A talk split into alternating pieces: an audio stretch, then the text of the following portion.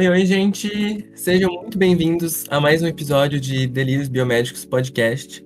Eu sou o William e eu tô aqui com os meus amigos, o Marcos, a Bia e o Ivan. Oi, gente, eu sou o Marcos aqui. É, oi, oi, gente. É, opa, desculpa, então. Mas oi, gente, aqui é o Ivan. Oi, gente, aqui é a Beatriz. E a gente se reuniu aqui mais uma vez para falar agora de um tema super importante, super interessante.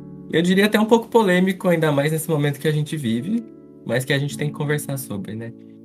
E para isso a gente tem uma convidada muito especial, que é a professora Lucy. Tudo bem com você, prof? Tudo bem, prazer rever vocês.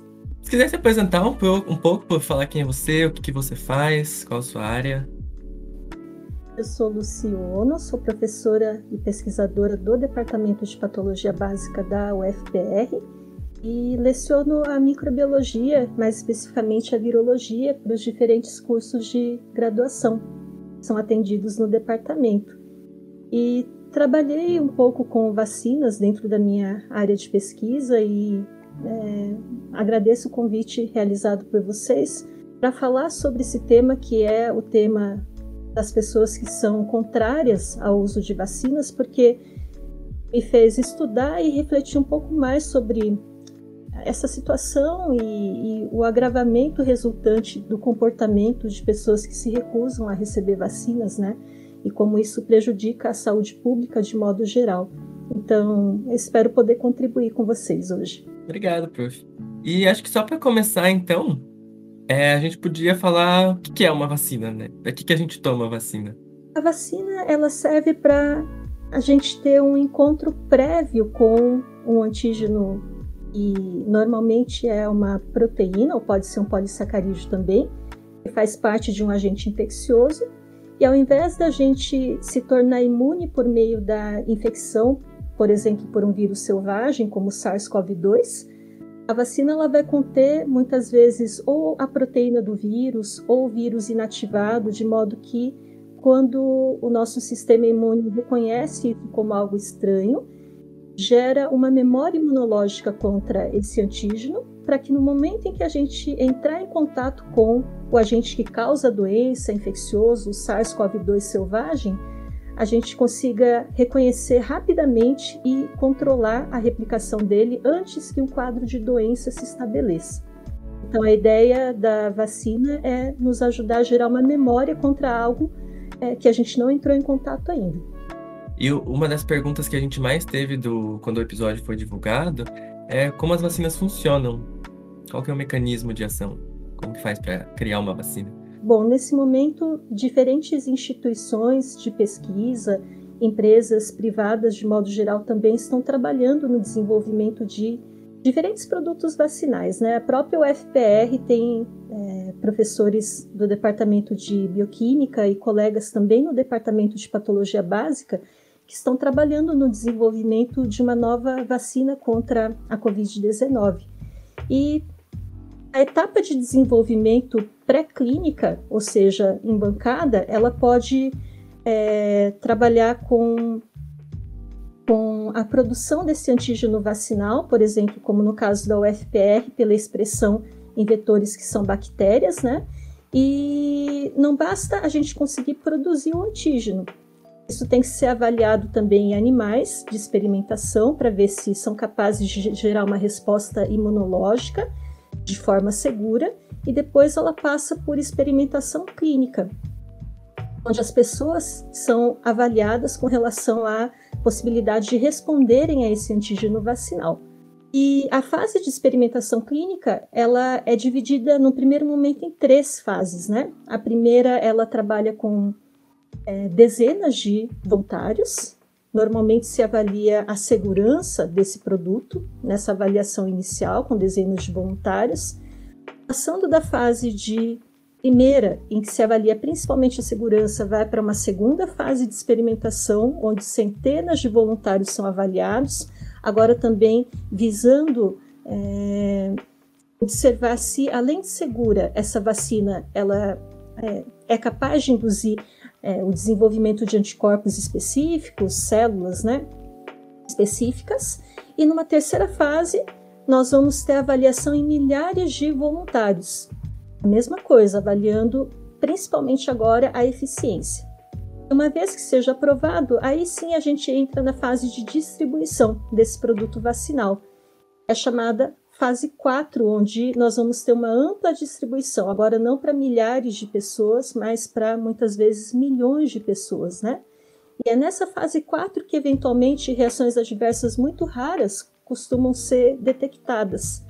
E uma vacina pode ser tirada de comercialização caso reações adversas raras, mas com é, uma frequência acima da esperada, sejam observadas, o que não tem acontecido é, nesse momento com as vacinas para Covid-19, por exemplo.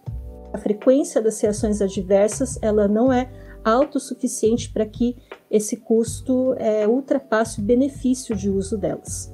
Que bom, né, prof? É, a gente vê assim que é, que é algo bem organizado, né? E deixa tipo uma reflexão pra gente que antigamente não era bem assim, né? Quando, quando primeiro. A gente não sabe exatamente quando surgiu, né? Mas, por exemplo, histórias como a do Edward Jenner lá, que surgiu com a, com a vacina, né? Fez, surgiu, criou, entre aspas, a vacina. A gente percebia que não era tão, tão bem organizado, não era nem tão higiênico assim, né? Se, se, ético. É, não era nem ético, né? Se alguém, se alguém quiser comentar sobre isso, time, Uhum, né? O cara só foi lá, assim, né? Vamos pegar essa varíola de boi aqui, vou injetar nesse garoto de 13 anos e, uau, tá imunizado, né? Assim, foi meio na. Foi meio na loucura. pra quem não tá muito inteirado dessa, dessa história, vocês até me complementam, gente, eu não sei exatamente. Mas o Edward Jenner, ele percebeu que mulheres que cuidavam de bovinos, assim, tinham pústulas nas mãos porque elas pegavam uma forma da varíola bovina quando elas mexiam com, com as vacas e tal, tipo, para ordenhar, por exemplo. E que essas mulheres que tinham essa, essa versão da varíola, elas não pegavam, ou se pegavam a, a varíola humana, era de uma forma bem mais fraca, assim. Então, esse cara, o Edward Jenner, ele percebeu isso e ele pensou assim, hum, foi isso que o Ivan falou, né? E se a gente tirar esse meio da, da, da pústula da, da mulher, né, e injetar nessa criança aqui. Será que ela vai ser imune ao vírus? Na verdade, não era imune, né? Eles nem sabiam o que, que era um, o sistema imunológico, mas ele pensava, né? Será que ele vai ser resistente ao vírus? Era, era algo bem. Imagina, cara, era muito antiético. É, é algo que em um período anterior era considerado aceitável, mas nos dias atuais não é.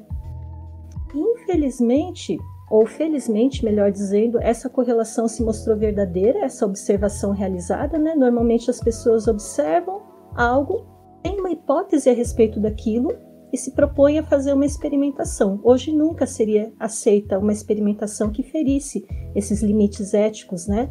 De aplicar sem saber necessariamente ou, ou ter resultados prévios que mostrassem a segurança dessa aplicação. É, por conta de experimentos como esses, a gente teve no desenrolar da história o desenvolvimento de uma vacina eficiente que permitiu erradicar a varíola. Mas a gente teve sorte se pensar dessa forma, né? Hoje em dia, muito do pensamento negacionista da ciência e dentro desse pensamento entra também o subgrupo é, do pensamento anti-vacina. Então, resgatar essa ideia de que as observações necessariamente resultam em correlações que são verdadeiras, observações empíricas ou de experiências pessoais, né? E não é o que a gente verifica. Cada vez mais a ciência está se especializando, ou os diferentes ramos da ciência se especializam, e é impossível, por meio de uma observação empírica, de alguém que não esteja inserido né, dentro de um laboratório fazendo experimentação, conseguir só por é, proposição de correlações simples, tentar chegar é, numa, num fato que seja verdadeiro.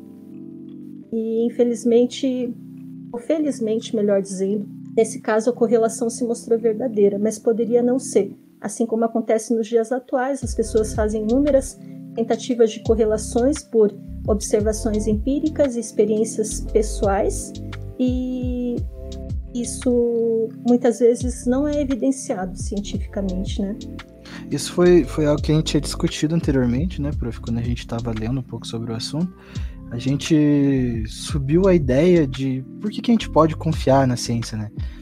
E é justamente isso, né? Esse empirismo, a gente conseguir reproduzir isso de uma forma, de uma forma não fácil, mas que a gente consiga, sabe?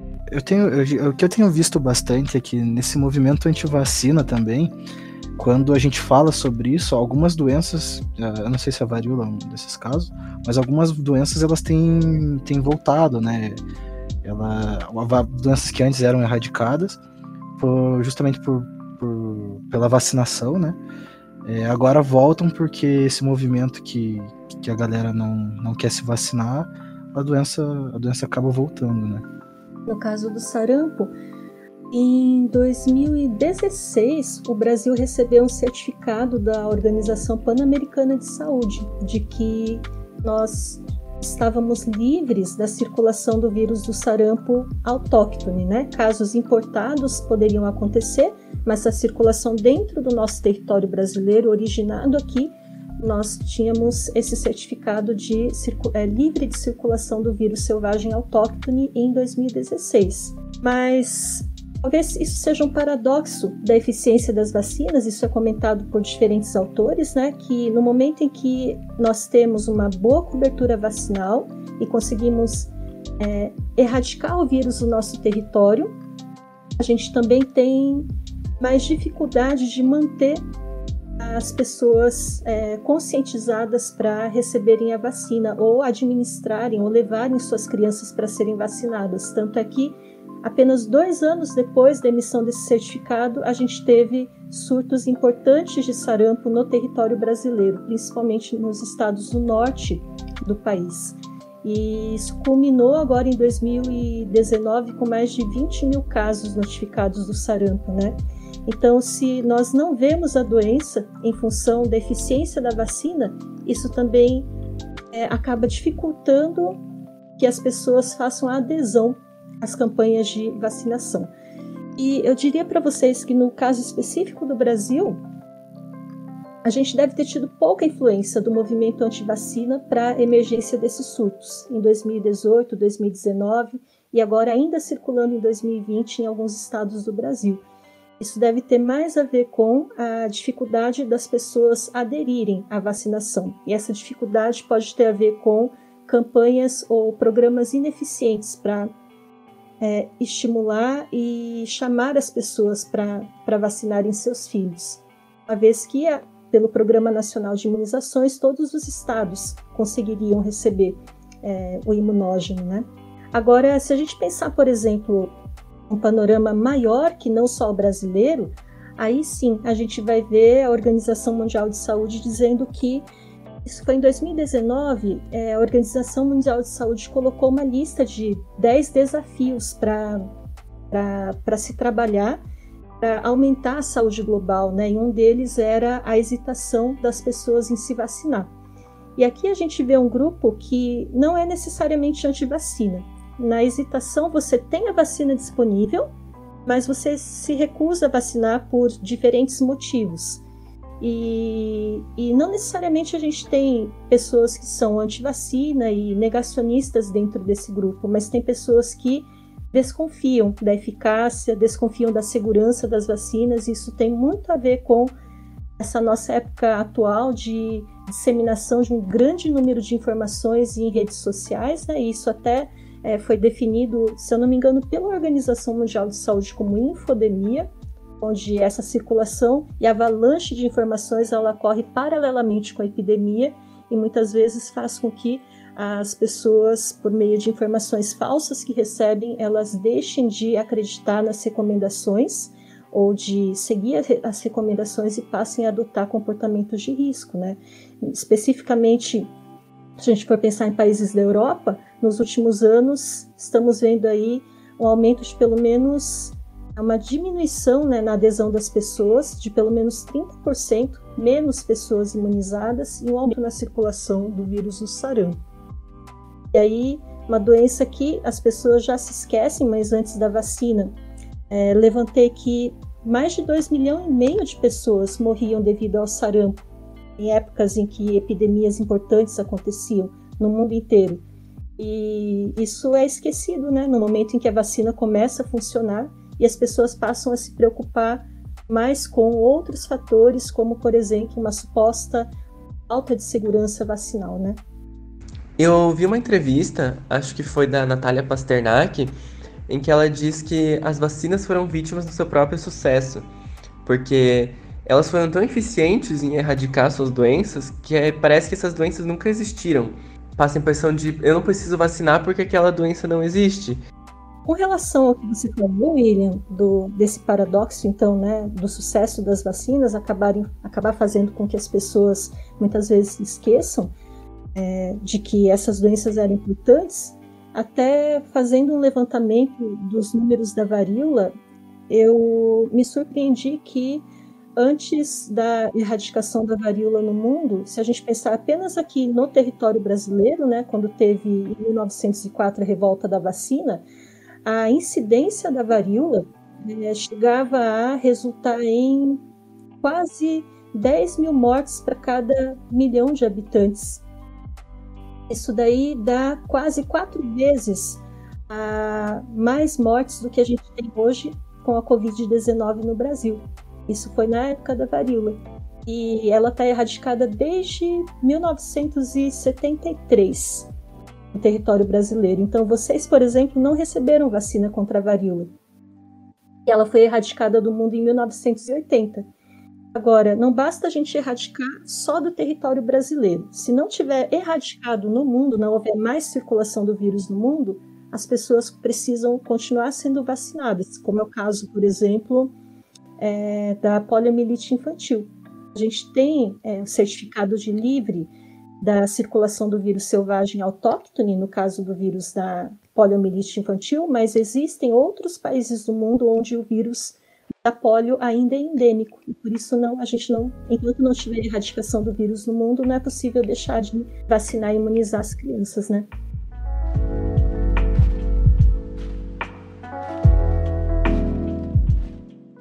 Eu só queria complementar num comentário anterior lá da professora também que é, para aquelas pessoas, né, também que tem essa hesitação, né, tem essa dúvida sobre tomar ou não vacina, né, e que ainda muitas pessoas que têm essa dúvida ainda continuam é, tomando vacina e também permitindo que seus filhos, né, é, tomem a vacina.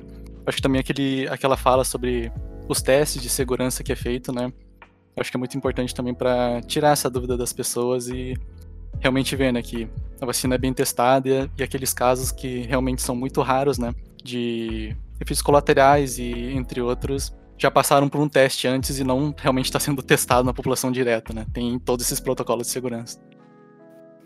A gente tem que imaginar também, é, Ivan, né, que nenhum produto né, vacinal ou medicamentoso, por exemplo, medicamentos, é isento de possíveis reações adversas.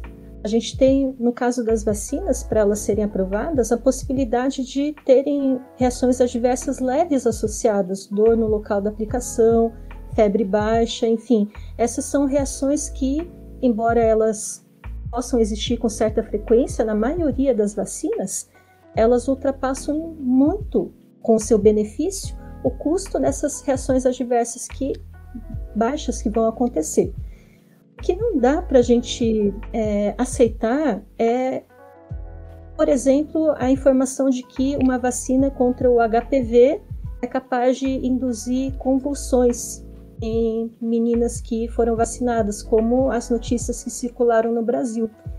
E aí, é muito comum que em uma parcela da população imunizada, reações adversas não associadas necessariamente ao produto vacinal, mas a, ao procedimento de vacinação em si, efeitos que podem surgir apareçam. Então, por exemplo, né, quando se noticia que a vacina contra o HPV levou a crises de desmaio e convulsões em meninas, né, é muito mais propício que, num, numa situação dessa informação ter sido noticiada, é, haja medo e grande ansiedade no momento da vacinação. Então, até agora, não houve nenhuma é, evidência científica de que essas vacinas fossem capazes de, como a do HPV, causar convulsões, por exemplo. mas é, foi observado que houve sim muitas meninas que, devido ao alto grau de ansiedade no recebimento dessas vacinas e o medo gerado por isso, principalmente nas escolas, né, onde as vacinas foram aplicadas, por causa desses relatos anteriores, chegassem a desmaiar e apresentando uma reação que a gente chama de vasovagal, onde você tem uma queda brusca da pressão arterial relacionado a esse fator emocional. E isso que acontece, claro, vai, é investigado para ver se há uma correlação. Só que mesmo que a investigação evidencie que não houve uma relação direta com a vacina, mesmo assim a notícia já se espalhou e virou verdade dentro dos grupos anti-vacina, né? Nossa, pior que quando eu era pequeno eu também tava, tinha muito medo de tomar vacina ou qualquer tipo de agulha. Então, isso acontece na, na, população de modo geral, né? Mas acaba sendo fomentado muito por, por, por, essas, por esses relatos de experiências pessoais, né? E por falar em relatos de experiências pessoais, vocês devem ter ouvido falar sobre o, o grande estopim, o primeiro estopim para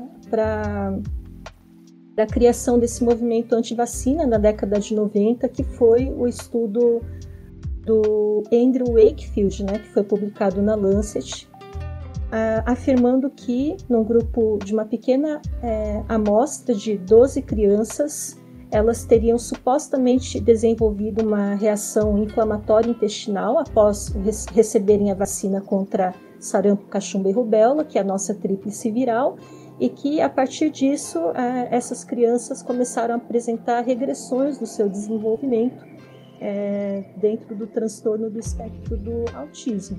Isso foi em 1996 e esse artigo só foi retratado em 2010, 12, é, 1998, né? 12 anos depois ele foi retratado e então foi questionada a veracidade dos dados e a manipulação e a falsificação dos dados apresentados, né? Mas não importa que ele tenha sido retratado anos depois e que nesse, in, nesse intervalo muitos outros estudos têm apontado que não havia correlação entre vacinas e autismo, porque, enfim, a ideia ela foi, foi aceita e replicada e recirculada né, ao longo desses anos. Então, ainda há pais que acreditam que as vacinas possam provocar autismo e essa é uma informação falsa. Nossa, prof, é, esse caso é bem famoso, né? A gente tinha até conversado antes aqui sobre ele e foi um caso, assim, absurdo até, né? Agora que a gente vê, mas não é muito diferente de algumas teorias da, da, conspiração mesmo que a gente vê agora, né? Tipo, ainda mais agora na pandemia. Esse caso do autismo. Você quer falar dessa, dessa parte? Eu acho que a professora falou bem, né, dessa parte, que, tipo, realmente foi um artigo que ele foi forjado, né? Tinha várias. Tinha vários dados que foram literalmente é, inventados, eles não eram reais. E eu acho que, só para dar um background nesse caso todo, se eu não me engano, né, esse Andrew Wakefield, ele foi pago por uma é, um escritório de advocacia. E esse escritório, então, tipo, ele queria tentar processar lá, eu acho que uma indústria farmacêutica, né, que também produzia vacina, para tentar processar e ganhar dinheiro com isso, né? E ele precisava de dados para isso e tudo mais. E pagou daí o Andrew Wakefield para fazer esse estudo que correlacionava os dois, né? Só que daí, então, né, esses duas pessoas que também, esses 12, 12 crianças, né, que participaram do estudo, eles também foram todos, não foram escolhidos é, aleatoriamente, né, eles foram todos escolhidos pelo próprio escritório de advocacia também. Então tem todo essa parte. É, eu tava conversando, a gente tava conversando antes, e é até estranho, assim, né, quando a gente, a gente estudou esse caso, alguns anos atrás, a gente foi procurar o paper, né, pra ver o absurdo que estava escrito, e aí no, em todas as páginas dos papers tava lá, né, refutado, bem grande, em vermelho, assim, para justamente as pessoas perceberem que aquilo é falso, sabe? É, o estudo em si ele tem um N amostral, para quem não sabe, N amostral é tipo, a quantidade de, de, pessoas ou de grupos de pessoas, indivíduos dentro de um grupo que você testa, né? Pesquisas mais sérias, né? Usam um N amostral maior, assim, porque você tem uma maior comparação com o todo, né? E esse N amostral, né, a quantidade de indivíduos era muito pequena, era 12 pessoas, a profeta chegou a comentar, né? E todos eles foram escolhidos pelo próprio, pelo próprio, pela própria empresa de advocacia, né, pelo próprio escritório de advocacia. Então a gente percebe que é realmente foi, foi, foi forjado, assim. Só que é um problema muito grande, né? Porque o que a prof mesmo disse foi que um artigo, é, apesar de a gente ter 900 artigos para rebater ele, ele ainda fica ali no senso comum das pessoas, né? É, as pessoas cismam em, em, acreditar num negócio que não é, não é verdade. Então, aí eu convido vocês para a gente refletir sobre isso. O que será que faz as pessoas quererem, quererem acreditar? É claro que o estudo foi publicado na Lancet, que é uma revista de grande índice de impacto, o que já, em parte, nos levaria a crer que os resultados seriam resultados confiáveis. Claro que, mesmo na revisão por pares, é quase que impossível você, como revisor, conseguir avaliar que ele, por exemplo, é, tinha é, é, alterou históricos é, dados né, de registros médicos e cinco das 12 crianças já tinham sinais de autismo antes de receber a vacina, por exemplo. Agora, no momento em que aparece um estudo que vai impactar significativamente a saúde pública, como foi esse, teriam que ter sido pedidos, é, pedida uma, uma avaliação muito mais detalhada né, do estudo realizado pelo Andrew Wakefield, mas não foi publicado. Então, não sabemos por que também, mas é, foi, foi um erro também da revista né, nesse sentido, porque impactou significativamente é, a criação do movimento anti-vacina e tudo mais. E a, a gente pode pensar que as famílias dessas crianças autistas são altamente vulneráveis a qualquer informação que tente provar ou falar sobre possíveis causas do autismo. Então, é, vocês devem saber que no transtorno do espectro do autismo a gente tem fenótipos muito variados, né, associados a outras comorbidades. Então, a gente vai ter um indivíduo que tem dificuldades na comunicação, que tem muitas vezes interesses restritos, é, às vezes estereotipias, e a gente pode ter desde indivíduos que são altamente funcionais no lado leve transtorno, até indivíduos que não conseguem des desenvolver a fala, né, é, no lado mais grave do transtorno. E aí não existe um único gene que consiga, por causa de sua alteração, explicar esses fenótipos né, em todos os indivíduos que hoje a gente tem hoje diagnosticados dentro do transtorno do espectro do autismo. E eu mesma, a minha filha mais nova, ela é, é, tem autismo e convivi com muitos pais e famílias, né? É, no caso dela, ela, ela tem uma manifestação no transtorno do espectro do autismo entre leve e moderada e convivi com muitos pais de crianças que é, tinham é, uma manifestação mais grave e muitas vezes há grande sofrimento para as famílias não poderem saber ou entender é, de onde vem essa manifestação e por que o seu filho tem autismo. E é muito mais difícil porque hoje a gente sabe que existem centenas de genes que podem estar associados com alterações no neurodesenvolvimento das crianças, genes que estão envolvidos na formação das sinapses, na poda neuronal, enfim.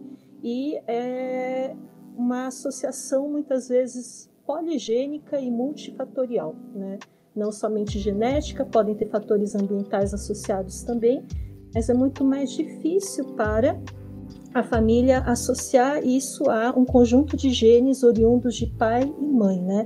E para as famílias, eu acho que elas foram estavam muito vulneráveis nesse sentido de não ter respostas no momento em que alguém vem e diz que a vacina é a causa do autismo, né? Uhum. Nossa, e pior que por conta disso também tem hoje em dia tem livros e mais livros também, né, sobre relacionando as duas coisas, né? Principalmente vendendo ainda, tipo, best-seller assim, principalmente em grandes empresas que nem tipo a Amazon, assim. Você, pesquisa vacina, assim, né, na, pela internet na Amazon, e a maioria dos livros que aparece é sobre, tipo, em vez de ser sobre vacina mesmo, é sobre movimento anti-vacina e comprovações, né? Quer dizer, comprovações entre aspas. sobre isso. Eu acho muito interessante esse aspecto de que quando a gente vê, então, dentro de um, um grupo negacionista, existem diferentes motivações para negar as evidências científicas. Uma delas é o interesse econômico. Então, muitas vezes, famílias que é, dispensam todos os seus recursos para criar uma dieta livre de inúmeros itens alimentares, na esperança de que isso melhore o quadro né, apresentado pela criança, aplicação de produtos que não têm comprovação científica também, na tentativa de dar, é, querendo que haja uma, uma melhora na qualidade de vida das crianças, enfim, essa essa falta de respostas para o transtorno do espectro do autismo faz com que muitas vezes é, o interesse econômico por trás também da venda desses produtos movimente a circulação dessas notícias falsas, né? Você tinha comentado sobre as diferentes motivações das pessoas, né? De se vacinar ou não se vacinar e tal. E algo que, eu, que a gente viu muito, assim, a gente tem até alguns relatos aqui, a gente vai, vai falar alguma daqui a pouquinho, e que ficou também famoso agora por causa de um ator famoso, né, o Dado Dolabella, ele disse que não quer se vacinar justamente por, por, causa do, por causa do veganismo, assim, sabe? Ele disse que vai se vacinar apenas quando sair uma, uma vacina vegana. E vejo que isso não tem a ver, tipo, com o movimento anti-vacina em si, sabe? Lógico que, que a vacinação é importante, isso a gente não tem, não tem dúvida. Mas esse é um, uma outra motivação das pessoas. A gente, a gente não classifica ele justamente como um, uma pessoa que não quer se vacinar por nada, assim. Ele diz que vai se vacinar. É um problema. Você acha que você vê um problema sério nisso? Eu acredito que seja um problema, um, um problema como todos os outros da, da, do movimento anti-vacina. É, só que é uma motivação diferente, né? O que, que, que a senhora tinha para comentar Sim, sobre isso? É, eu também, também ao, ao ler, estudar sobre, sobre as, diferentes, as diferentes motivações para recusa em vacinar, eu me deparei com essa que seria é, seguir por muitas vezes um caminho mais natural, é, ou evitar a aplicação de produtos, enfim. E eu não tinha lido nada sobre o, veganismo mas talvez fosse importante, claro, é, a, a, convicção e a crença pessoal, né, da, daquilo que cada um acredita ser importante, mas a gente tem que levar em consideração que muitas vezes a nossa liberdade individual e a nossa crença individual não se pode sobrepor ao benefício coletivo, que nesse momento é alcançar a imunidade de rebanho por meio da vacinação. Então, discordo né, é, da, da negativa em tomar, mas eu entendo que a crença individual, o que faz a pessoa, muitas vezes ela impede a pessoa de tomar as decisões que beneficiem o coletivo, que nesse caso seria receber a vacina. Talvez ele esteja falando de algum componente dentro do produto que é adjuvante, que tem a origem animal, né? Às vezes, não, não, não, acho que não é o caso das vacinas contra a Covid-19, mas algumas vacinas podem conter gelatina como é, adjuvante, adjuvante não, é como um item que faz parte da estabilização do produto vacinal, não como adjuvante. É, eu imagino mesmo que, que essa parte do veganismo seja mesmo por causa dos testes em animais, sabe? Então, ah, entendi. Acho por esse uhum. lado, assim. Mas, nossa, achei perfeito sua fala, concordo totalmente, prof.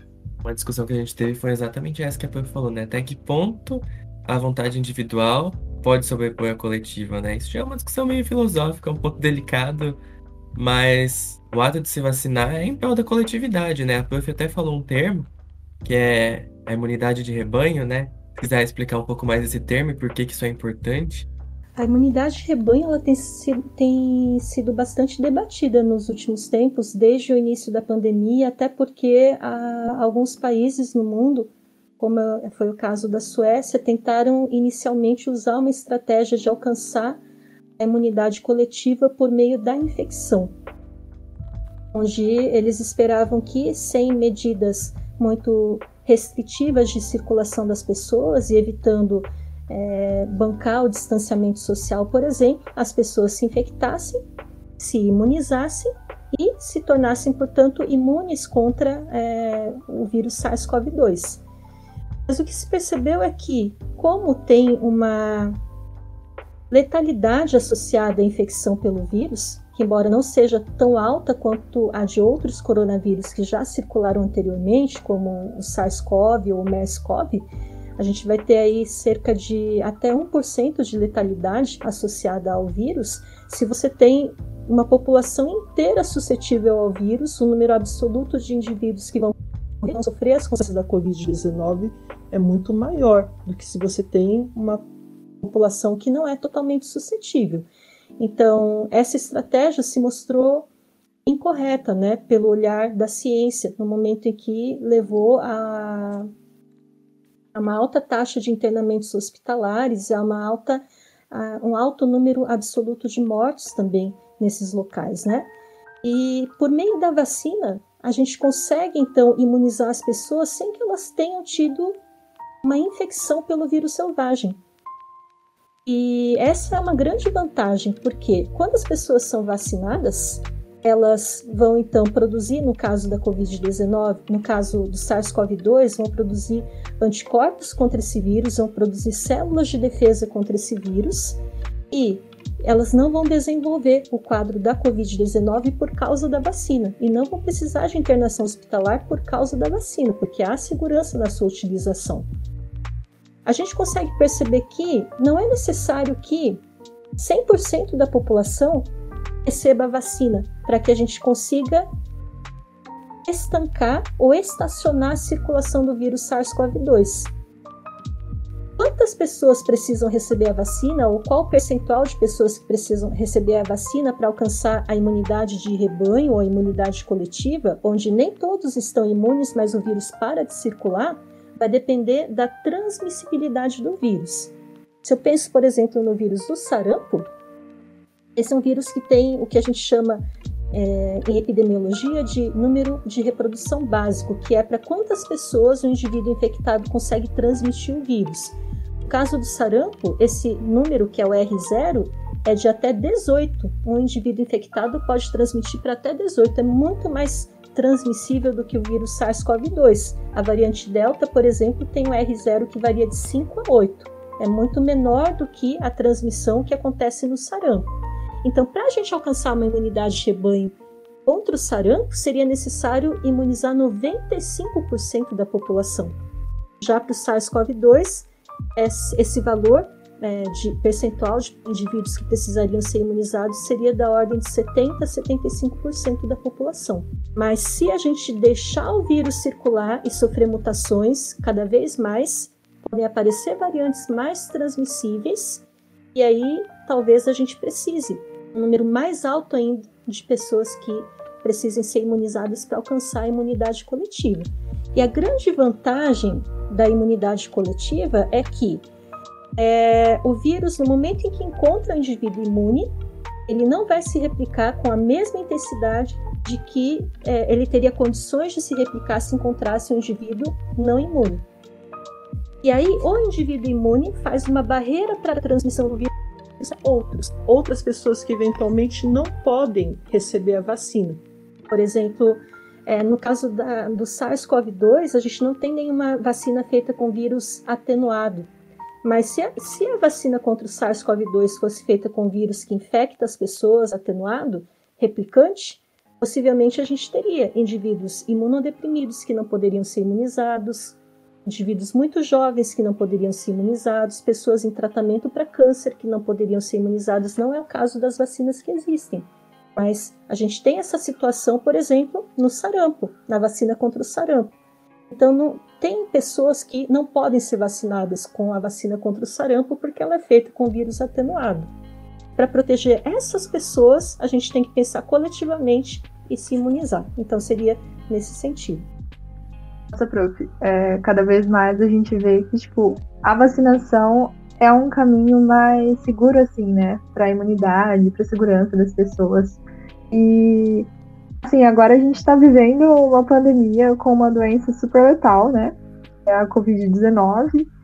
E um tempo atrás, pelo menos no ano passado, né? Quando começou realmente a pandemia, a impressão que eu tenho, pelo menos, é que assim, tudo que a gente queria era uma vacina, era uma solução, sabe? Algo que fosse meio que diminuir os casos, meio que parar. E aí agora a gente tem essa vacina. Mas imagino que por conta desse movimento antivacina não estruturado que a gente tem, né? Tipo, mas pela desinformação mesmo, é uma quantidade muito grande de informação. E as pessoas acabam, assim, é, se recusando a se vacinar, como a gente está vendo, ou mesmo escolhendo a vacina por conta da reação. Eu queria saber se, na, na opinião da senhora, tipo, isso era algo esperado já, ou se foi meio surpreendente, assim, porque para mim foi um pouco surpreendente esse cenário que a gente está passando. Eu entendo que, considerando a época em que a gente vive, num momento muito polarizado politicamente falando, é, era algo esperado. Porque a gente vive um momento em que a ciência está sendo, de uma certa forma, atacada, porque se a gente para para pensar é, no, no, movimento ultraconservador, né, é, a gente vai ter sempre o ataque à ciência, porque a ciência produzida, por exemplo, dentro das universidades, ela reflete um ambiente de tolerância, um ambiente de acolhimento das diferenças, um ambiente onde se há liberdade de pensamento, né? O que vai é, no lado oposto a um pensamento ultraconservador. E, infelizmente, muitas das informações que circulam, elas são estimuladas é, pelo nosso próprio governo. Então, é muito complicado, nesse momento, esperar que as pessoas, se não têm uma orientação correta, muitas vezes, do próprio Ministério da Saúde, né? Ou uma orientação correta, uma direção correta dos nossos próprios governantes, é, é muito difícil pedir para que a população vá no movimento contrário, né? É, e por isso a divulgação científica é tão importante, e por isso o papel da, da, da, das pessoas que trabalham com pesquisa, delas saírem dos seus laboratórios e conversarem com a população, como vocês estão fazendo né, nessa ação extensionista também, é, que a gente tente chegar mais próximo da população. Nós não vamos conseguir convencer as pessoas negacionistas, porque há outras motivações, é, mas nós podemos esclarecer as pessoas que estão hesitantes em receber a vacina. Então, é, eu, eu já esperava, de uma certa forma, não me surpreendeu que atitudes individualistas aparecessem, mas a gente não pode esquecer que é uma parcela da população, não é a maioria. Então representa a maioria, né? E é nisso que a gente, eu acho que deve, deve se focar e deve é, abastecer as nossas esperanças. Não, não são todas as pessoas, é, são, são casos que talvez sejam, de uma certa forma, por exemplo, pessoas que vão receber uma terceira dose e prejudicar o recebimento da primeira dose por outras pessoas, são, são poucas, na minha opinião, são exceções.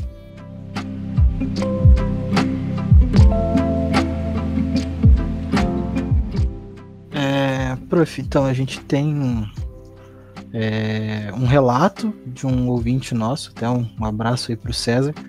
Eu vou colocar agora, você falou sobre polarização e falou é, sobre essa questão política mesmo. E eu vou colocar o áudio dele pra gente ouvir um pouco e pra gente debater um pouco sobre isso. Então, eu conheço uma pessoa que não quer se vacinar, infelizmente é alguém bem próximo a mim, é meu tio. Ele tem 39 anos, então ele já poderia ter se vacinado há algum tempo. Mas ele realmente não quer e meio que até se orgulha disso. Diz que a única maneira dele se vacinar vai ser se o serviço dele acabar obrigando ele em algum momento.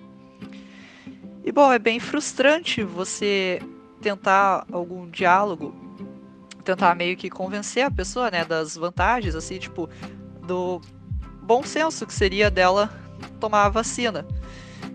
Uh, no caso desse meu tio, é bem complicado porque envolve algumas questões como uma visão política, uh, outras de meio que uma rebeldia, assim, do sentido de que o que te obrigam a fazer, você não faz, porque isso provavelmente não vai ser bom para você.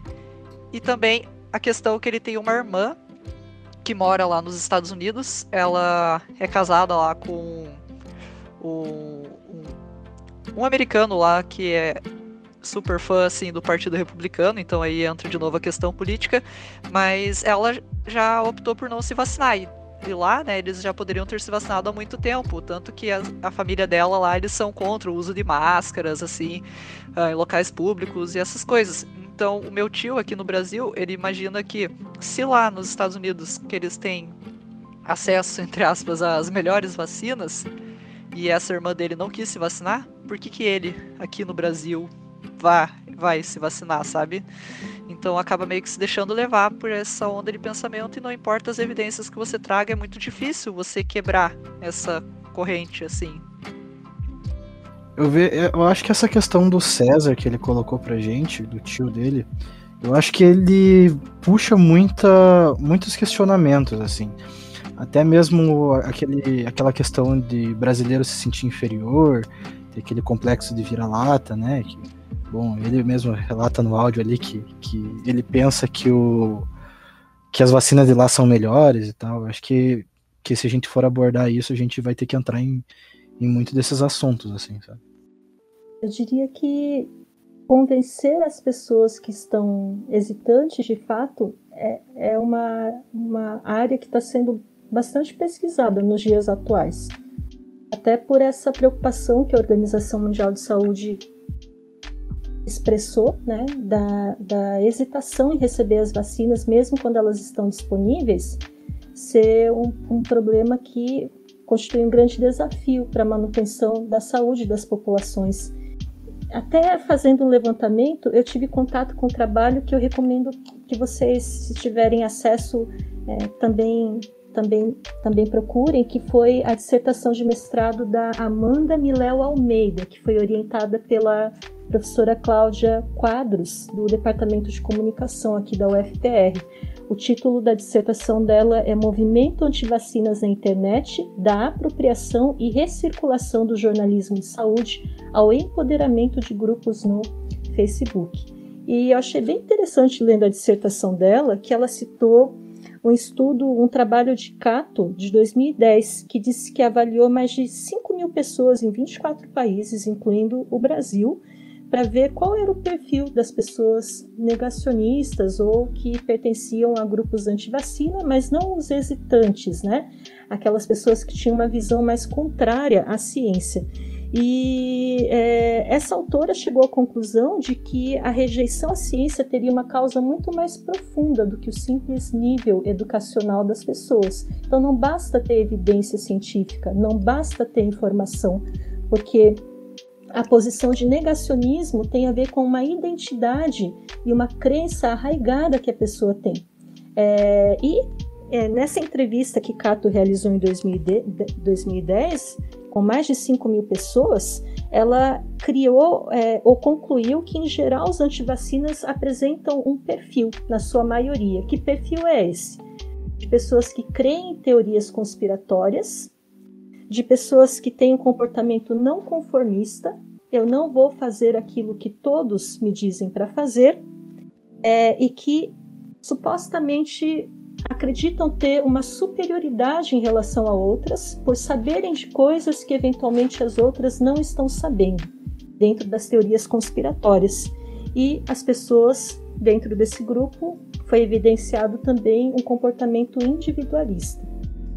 E a gente observa né, que é, isso não é encontrado apenas dentro do movimento anti-vacina, é encontrado dentro de todos os grupos que negam a ciência.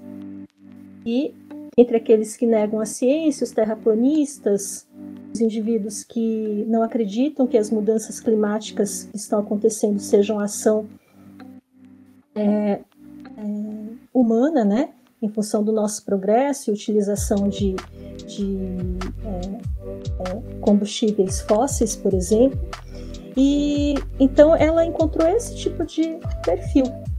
Agora, é possível, como o César falou, convencer uma pessoa a mudar de opinião se a opinião que ela emite está tão arraigada nas suas crenças individuais? Então, o que a maioria dos autores é, concordam, que estudam, né, é, grupos negacionistas concordam, é que não é possível, por meio de evidências científicas, fazer essa mudança. Quem nós precisamos tentar alcançar? As pessoas que estão hesitantes em função da falta da informação correta. E aí, as informações incorretas e falsas, elas circulam muito mais rapidamente e facilmente do que as informações adequadas. E existem estratégias para criação dessas notícias falsas que envolvem um apelo emocional muito forte, muitas vezes é, embasados em relatos pessoais e tentativas de correlações que não existem. Então, eu diria para o César que é, talvez não seja possível modificar o pensamento do tio dele, mas ele pode contribuir é, informando e ajudando a disseminar a informação correta dentro dos grupos que estão hesitantes e que não sejam negacionistas. É, eu acho que é um pouco complicado, né? Porque é igual a Puri falou, normalmente as, as pessoas têm um perfil negacionista, né? Não é só evidência científica, trazer evidência que vai fazer a pessoa mudar de opinião. Inclusive, embora é mais raro, eu acredito, e às vezes a gente vê, que existem até casos dentro da saúde, né? Profissionais da área da saúde que acreditam e vão contra o, as evidências científicas, né? Então é mais do que só mostrar que tá ali, né? Só dar argumento. Às vezes é o perfil da pessoa, né? É o que tá enraizado nela. Acho que dito isso é o que a prof falou, né? Tem que focar nos grupos que a gente pode realmente fazer a diferença, ajudar. Que são tipo, onde a informação não chega mesmo. Porque onde a informação chega e não existe mudança, daí já é bem mais complicado. É, nada do que for falado dentro de grupos negacionistas vai ser ouvido ou é, dado o benefício da dúvida para avaliação por, por, por, parte deles, né? Então, e a longo prazo a gente pode pensar na alfabetização científica das crianças na educação básica, dos adolescentes na educação básica, e tem um trabalho muito longo a ser trilhado.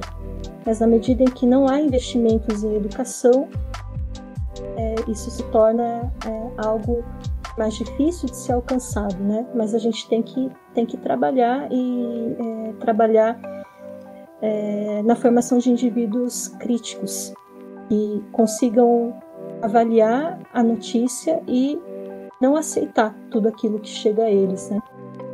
Não sei se você é um documentário da Netflix falando sobre o trabalho do algoritmo das redes sociais, em que, na verdade, quanto mais você vê um determinado assunto, mais daquele assunto aparece né, nas suas redes sociais.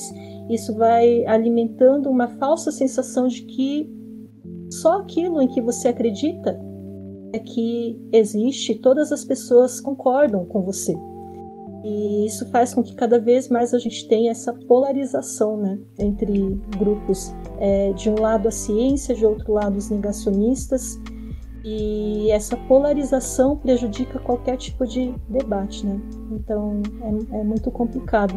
A gente tem hoje fatores como, como esse, que é, é o da existência das redes sociais, que trazem muitos pontos positivos e benéficos para a nossa vida no dia a dia, mas também trazem esse outro lado que é facilitar a polarização dos grupos. É, tá, eu só vou fazer um complemento rapidinho então, sobre aquele de pessoas negacionistas né, dentro da área da saúde também, que comentado o Stephen Lanka, né, se eu não me engano, acho que ele é alemão, e que ele é virologista também, né, mas tem entrevista dele falando que vírus não existe, por exemplo. Então acho que é bem no, na linha do que, é, do que foi falado, né?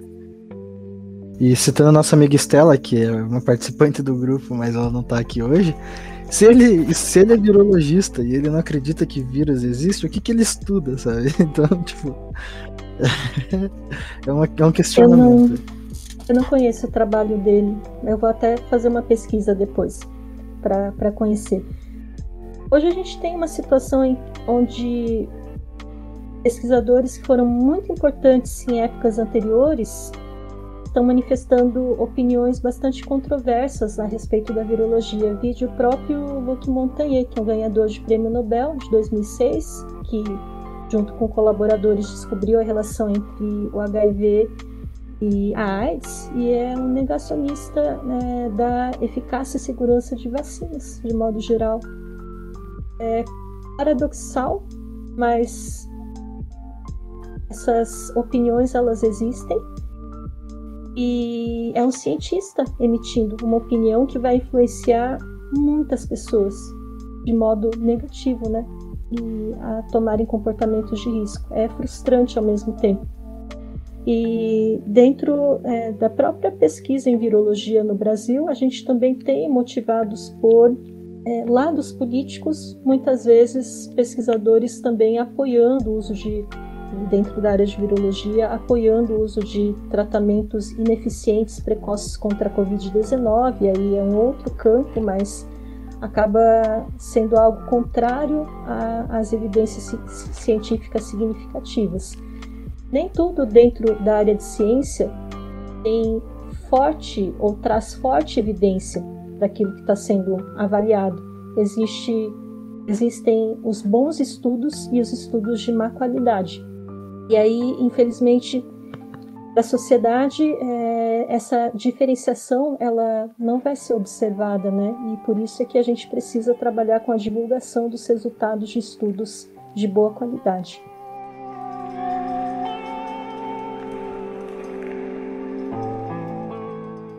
Prof, a gente recebeu algumas perguntas quando a gente foi divulgar o episódio, né? Então, tudo bem se a gente passar para elas agora? Claro, claro, podemos falar sobre elas. Uma que a gente achou bem interessante é por que se vacinar não é obrigatório, é uma questão de saúde pública. A vacinação, quando a gente for pensa nas crianças, por exemplo, dentro do calendário nacional de imunizações proposto pelo Programa Nacional de Imunizações, a vacinação é obrigatória. E a gente não tem é, a uma vacinação forçada, por exemplo, dos pais que se recusam a imunizar as crianças, como aconteceu com a revolta da vacina em 1904, onde as equipes sanitárias muitas vezes adentravam as casas obrigando as pessoas a se vacinarem. Aqui no Brasil a gente não tem essa condição de forçar a vacina, mas a obrigatoriedade delas existe. E por ser obrigatório, porque justamente dentro do Estatuto da Criança e do Adolescente a gente prevê a saúde dessas crianças e a Constituição garante a saúde desses indivíduos e ela pode ser alcançada por meio da imunização. As pessoas que se recusam a vacinar as crianças, elas podem ter, por exemplo, a recusa da matrícula das crianças em escolas. É, pode acontecer também no caso de quando a criança adoece por um agente infeccioso que é, era controlado por uma vacina disponibilizada, por exemplo, nas unidades de saúde, os pais podem ser responsabilizados criminalmente quando algo grave acontece a uma criança que não foi vacinada. Então, a obrigatoriedade ela existe. No caso da Covid-19, também é, a gente poderia pensar de certa forma que nesse momento não há obrigatoriedade, porque a gente tem, na verdade, um governo no que não estimula a vacinação das pessoas, né? Se tivesse uma política é, diferente no sentido de valorizar as vacinas e não tratamentos precoces ineficientes, talvez a gente tivesse hoje uma possibilidade de obrigatoriedade da vacina. E talvez um outro motivo que não leve à, obrigatoriedade da vacina contra a Covid-19 nos dias atuais é que as pessoas estão se vacinando. E muitas vezes faltam vacinas, né? Para que a, a população ela seja contemplada com elas. A gente tem mais um problema de falta de imunizante do que a recusa das pessoas em se vacinarem especificamente. Agora, o que acontece é que algumas pessoas estão se recusando a receber determinadas vacinas, determinadas marcas de vacinas, né? Aí sim, é, alguns municípios já têm tomado atitudes no sentido de fazer com que essas pessoas que se recusam a tomar uma determinada marca, elas vão para o fim da fila de vacinação. Não é o que a gente está vendo em todos os municípios, mas alguns municípios já estão tomando esse tipo de ação. É uma pergunta que, que ninguém fez, mas acho que é bem frequente, assim, é, muitas pessoas elas se questionam sobre a eficácia das vacinas, né? É, ah, porque uma é mais eficaz com a outra que a outra, né? Ou uma não funciona tanto com a outra. Acho que pensam assim. A gente até recebeu uma pergunta que foi que a pessoa tomou Coronavac e ela viu que a eficiência era menor contra algumas mutações do vírus, assim. E ela queria ter uma, uma confirmação se a vacina é realmente eficiente ou não. Eu acho que, que dá para falar um pouco sobre isso, né, prof? Tipo, sobre. Há vacinas melhores que outras, ou as vacinas funcionam do mesmo jeito? Como que funciona isso? Eu vejo da seguinte forma: nesse momento em que a gente precisa alcançar uma imunidade coletiva, nós não temos vacinas disponíveis para toda a população, eu acho que as pessoas elas podem, podem se imunizar e serem protegidas com, com qualquer uma das marcas que foram aprovadas em testes clínicos finalizados. É o caso da Coronavac, é o caso da AstraZeneca, é o caso da Pfizer BioNTech, né? é o caso da Sputnik V, quando ela também for disponibilizada. Então, independentemente da faixa de proteção oferecida, todas elas vão nos ajudar a chegar à imunidade de rebanho. E o que a gente deve perceber é que os estudos clínicos realizados, eles não utilizam todos é, os mesmos parâmetros de avaliação. A Coronavac, por exemplo, ela foi inicialmente avaliada tendo como público-alvo de voluntários profissionais da área de saúde. Inclusive, é, quando os resultados da avaliação da Coronavac foram divulgados pelo Instituto Butantan, eles deixaram claro que a escolha por esse grupo se baseou no fato de que esses profissionais eles teriam é, maiores condições de avaliar sinais e sintomas que eventualmente acontecessem após a vacinação por uma eventual infecção pelo vírus SARS-CoV-2.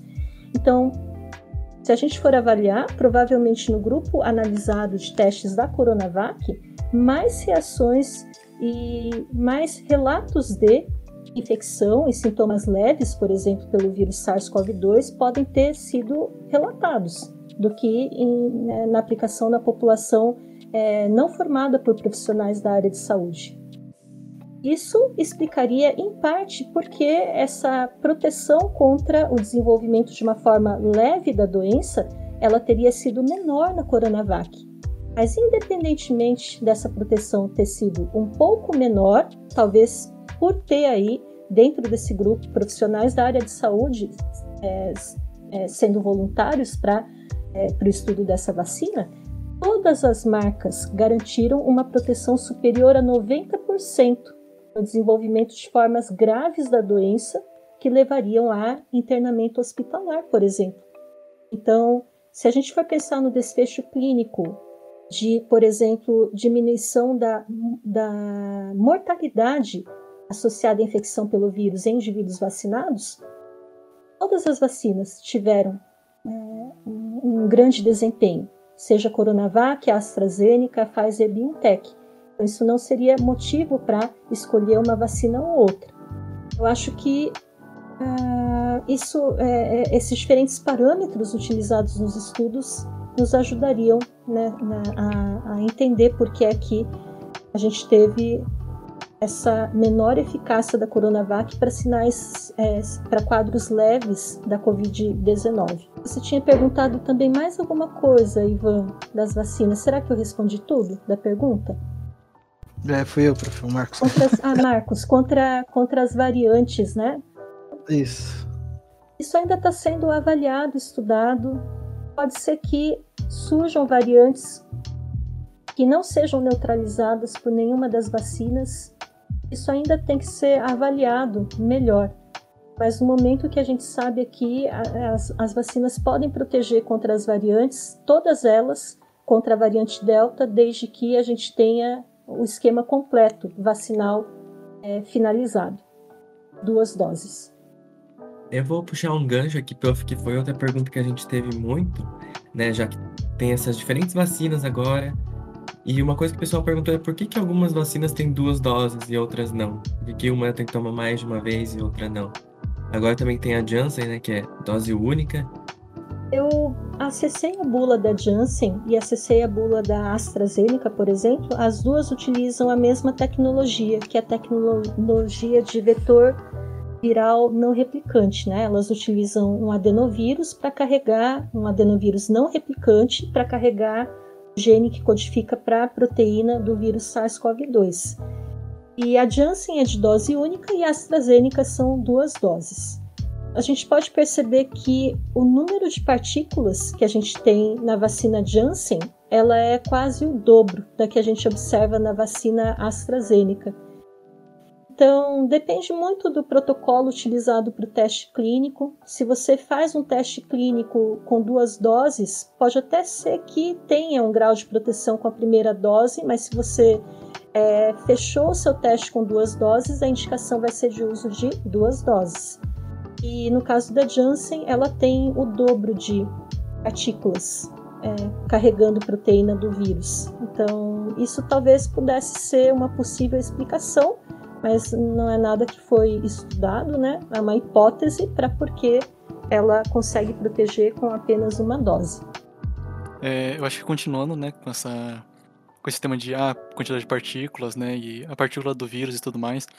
Uma pergunta que a gente recebeu também é de como funciona, né, é, ou como que faz para descobrir qual parte do vírus vai para a vacina.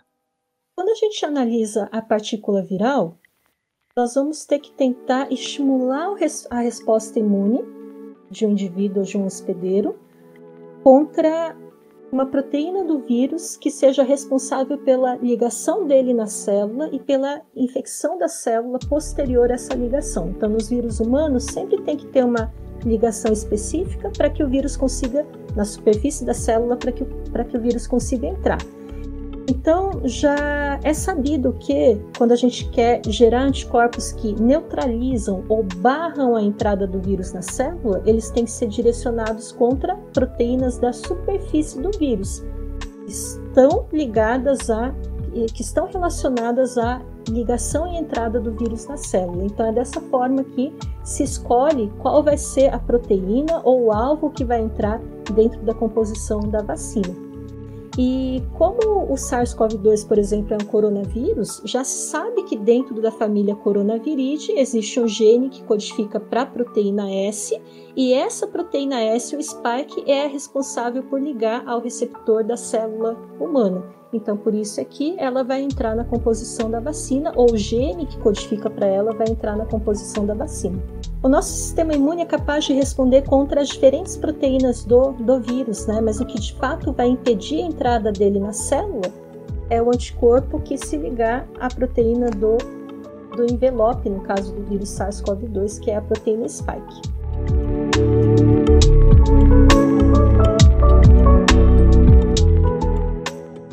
Eu acho que já foram as principais perguntas que a gente recebeu.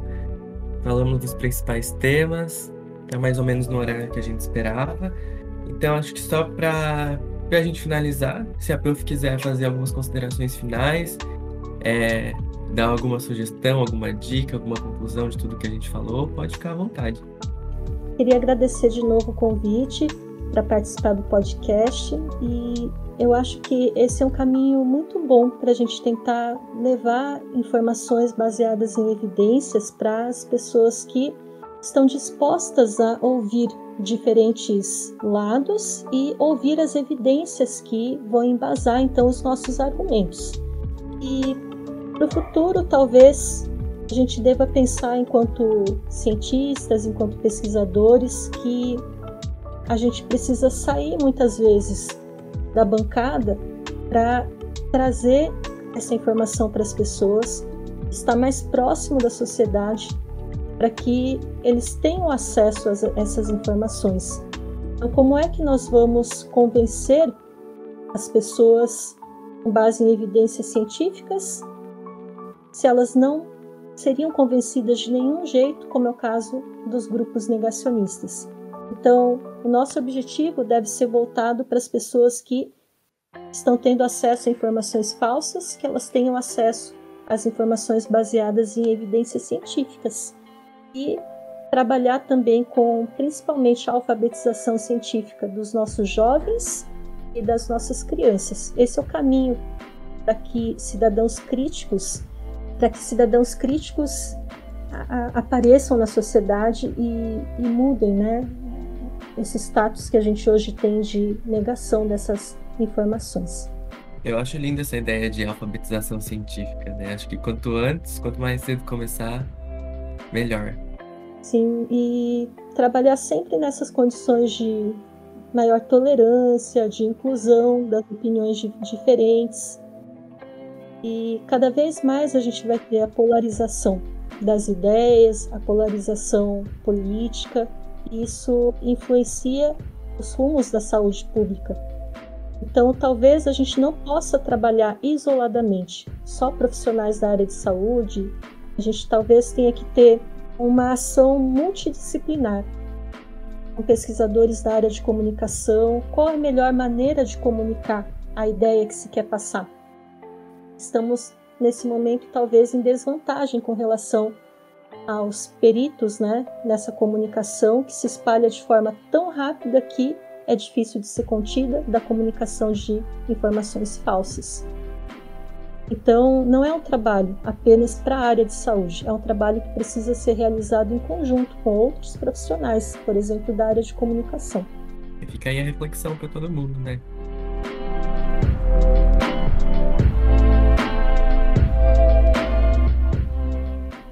Prof, a gente de novo agradece muito, muito, muito. Foi uma conversa muito boa. Acho que rendeu bastante, vai ficar um episódio bem legal. E é isso, se despeçam. A gente convida você para alguns próximos episódios aí, quando você quiser participar. E é isso, gente. Deem tchau pra. Tchau, pessoal. Obrigado. Tchau, tchau, pessoal. Tchau, gente. Tchau, tchau. Tchau, foi muito bom. Bom reencontrar vocês. Muito obrigado, professor, por ter participado. Parabéns pelo trabalho e pela ideia. Obrigado. Obrigado. Muito obrigada, gente. Beijinhos. Muito obrigado, gente. Fiquem ligados nos nossos próximos episódios.